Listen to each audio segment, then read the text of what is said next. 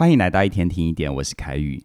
你知道吗？现在每天都有超过五万位朋友在一天听一点，每天进步一点点。你加入了吗？你可以在各大 Podcast 的平台里搜寻“起点文化一天听一点”，你就可以加入这个行列。让我们陪伴你，每天进步一点点。今天跟你谈一个很有趣的话题哦，就是从旅行的习惯去看出你的个性。我们先来做一个小测验哦。假如有一天你要出门旅行，那么下面有七种人，你最不想要跟谁一起出门呢？第一种人，喜欢安排规划行程，还有做各种大大小小的决定，渴望掌控事情，也希望说服别人照他的意思去做。第二种人，这种人一想到要出去玩，就会迫不及待，好奇心爆棚，很想要上山下海，到处去探险。第三种人。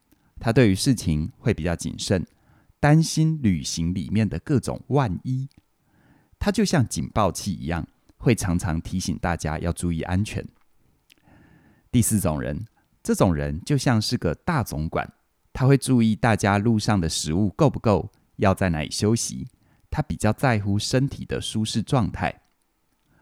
第五种人，这个人是旅途上的开心果，很喜欢讲笑话，让气氛轻松。除此之外，他也会注意当地有什么娱乐。简单来说，找乐子找他就对了。第六种人，这种人有一点像是一个恋爱雷达，他会在意去的地方会不会有浪漫的邂逅，或者是同行的朋友里面有没有他的菜。第七种人，这种人很喜欢关心别人，容易注意到别人是不是需要帮忙。他平常也很喜欢大家一起聚会的感觉。这七种人哦，你比较喜欢跟谁出去旅行，又最不喜欢跟谁在一起呢？你的选择很有可能会反映你的个性哦。到底这七种人代表是什么意义呢？在谜底揭晓之前，先来听一个故事。有一对交往不久的情侣，好不容易排出个假期要出去玩，其中一个就是刚刚提到的，对于什么都兴致勃勃，什么都想要尝试的那种个性。而另外一个是非常注意安全，对于很多事情都小心翼翼。虽然他们平常的相处还不错，可是当他们一起出门旅行的时候，挑战就来了。比如说，到了户外，探险型的人什么地方都想去，可是谨慎型的人觉得哇，潜水耶，或者是攀岩好危险哦，他们就找不到交集喽。所以两个人最后很多地方都没有去成。而这下子，探险型的人就很不高兴，觉得好扫兴哦。但谨慎型的人也觉得探险型的人让他很不安心。结果，好好的一趟旅行，却是以吵架收尾。虽然刚刚听到的这两个人个性好像南辕北辙，可是你知道吗？其实他们身上的这些特质，在我们每个人身上都有啊，只是程度或多或少的差别。也就是说，开头提到的这七种人。就是我们大脑里面的七大指挥系统，只是每个人因为各种先天或后天的因素，这七个系统的突出程度不一样，所以每个人看起来会不太一样。比如说，从小到大，你爸妈常跟你描述很多恐怖和危险，那么自然你就比较容易担心跟紧张。那到底什么是七大的脑部指挥系统呢？这个理论是由神经科学家提出的。负责掌管和生存有关的情绪、行为和生理的反应，像是休息、传宗接代、保护。那他们各自到底负责什么呢？就像前面测验的例子里看到的，第一种系统像是个三军统帅，这个系统负责控制权力相关的功能，它就像是将军一样主导大局，也可以保护我们。像是如果你被抢劫，或者是遇到不公不义的事情，可能就会启动这个系统。第二种系统，探索者，这个系统负责学习、满足好奇心和搜寻的欲望。想象一下，人类的祖先就是因为有这个系统，所以可以去觅食和找其他的洞穴存活下来。在第三个系统，哨兵系统，它像是个守卫一样，负责把关我们自己和他人的生命安全。当你对事情担忧、害怕，或者是想要保护自己的时候，都跟这个系统有关。这些系统彼此之间也会互相合作，像是哨兵系统为了保护自己和别人，可能就会启动三军统帅的系统来发动愤怒跟攻击。而第四个系统，能量的总管，这个系统可以确保我们的身体得到需要的休息跟照顾。反过来说，如果能量总管没有好好发挥功能，那么我们就不会注意到疲倦或肚子饿的身体讯息，会继续往前冲。长久下来，健康是会受影响的。第五种系统，小丑系统，顾名思义哦，这个系统负责娱乐、休闲、消遣。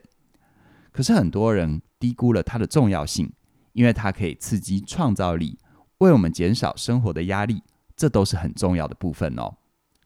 第六个系统，感官享受者，这个系统掌管我们和性相关的功能，喜欢性方面的活动。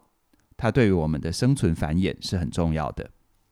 而最后一种筑巢者，这个系统负责感情跟归属有关的功能，喜欢营造温暖的归属感，像是过年过节喜欢和亲朋好友互相传讯息问候，就是这个系统在发挥功能。所以我们在情感上面的经验，像是失恋的痛苦，也是从这个系统来的。但就像是刚刚提到的。每个人这七种系统的倾向都不一样，所以需要不同的互动模式。但我们常常假设每个人都跟自己一样，如果不一样，就会认为对方是不好的，需要被修正。于是呢，就会有冲突，对于关系就没有安全感。那到底要怎样才能够在差异里面共存，找到幸福呢？有三个原则跟你分享哦。第一个原则，理解尊重彼此。先从对方的不同论点来处理争论，白话文来说，就是先接住对方的感受跟想法，沟通才会顺畅啊。用前面的情侣例子来说，很明显的，他们一个人是探索者，而另外一个是哨兵，一个想要探险，一个在乎安全。这时候哨兵就可以跟探索者说：“我发现你对于很多新鲜事都很好奇，很有活力。”可是我的个性比较谨慎一点，还是我们找一个彼此都可以接受的玩法呢？这样子一来，探索者就比较不会觉得是被否定。而第二个原则，在沟通里面表达欣赏跟同理，一样用刚刚的例子来说，探索者也可以跟哨兵说：“谢谢你这么顾虑我们两个的安全，可是我真的好想要到处走走看看，还是我们折中去有救生员的地方玩水呢？”这样子，哨兵也会觉得被肯定跟接纳，就更可以沟通下去。而第三个原则，也就是妥协或找出彼此都能够接受的方案，像刚刚的例子那样，他们最后还是可以找到第三条路啊，或者是在可以接受的范围里跟对方妥协，就像是跳舞一样，轮流配合对方，又不会踩伤彼此，而且说不定最后也会在对方带你前进的世界里。看到不一样的风景，而这也是差异之所以美好的地方。这么一来，我们才能够透过彼此看见不同的世界，拓展彼此的人生。如果每个人都一模一样，那么这世界上就不会有这么多创造力，还有多元丰富的呈现嘛。差异让我们每个人就像形形色色绽放的花朵，而世界才会是一座缤纷美丽的花园。有一句歌词说，我们不是不相爱，我们只是有差别。差异其实并不是问题，一旦接纳、了解差异，找到共识，就能够找到共存的快乐关系，并且找回关系里面的安全感。而如果你觉得生活里很难接纳自己和别人的差异，导致自己跟他人关系都卡卡的，那么嘉玲老师的好好在一起这一门线上课程就是为你准备的。在这门课程里哦。嘉玲老师会告诉你喜欢自己的两个重要元素，并且提供你尊重和喜欢自己的五个锦囊。另外呢，还会告诉你八种会阻碍你跟别人好好在一起的沟通习惯，让你可以喜欢自己、接纳他人，从此在关系里找到彼此的美好，好好的在一起。邀请你现在就加入《好好在一起》这一门线上课程，而且要提醒你哦。目前好好在一起的优惠价二二一七，直到十月三十一号，也就是下周一的晚上十二点。过了十月三十一号下周一的晚上十二点之后，这门课程就会调整价格。非常鼓励你现在把握机会加入学习，在生活里创造和谐又快乐的关系。详细的课程资讯在我们的影片说明里都有连结，期待你的加入。那么今天就跟你聊到这边了，谢谢你的收听，我们再会。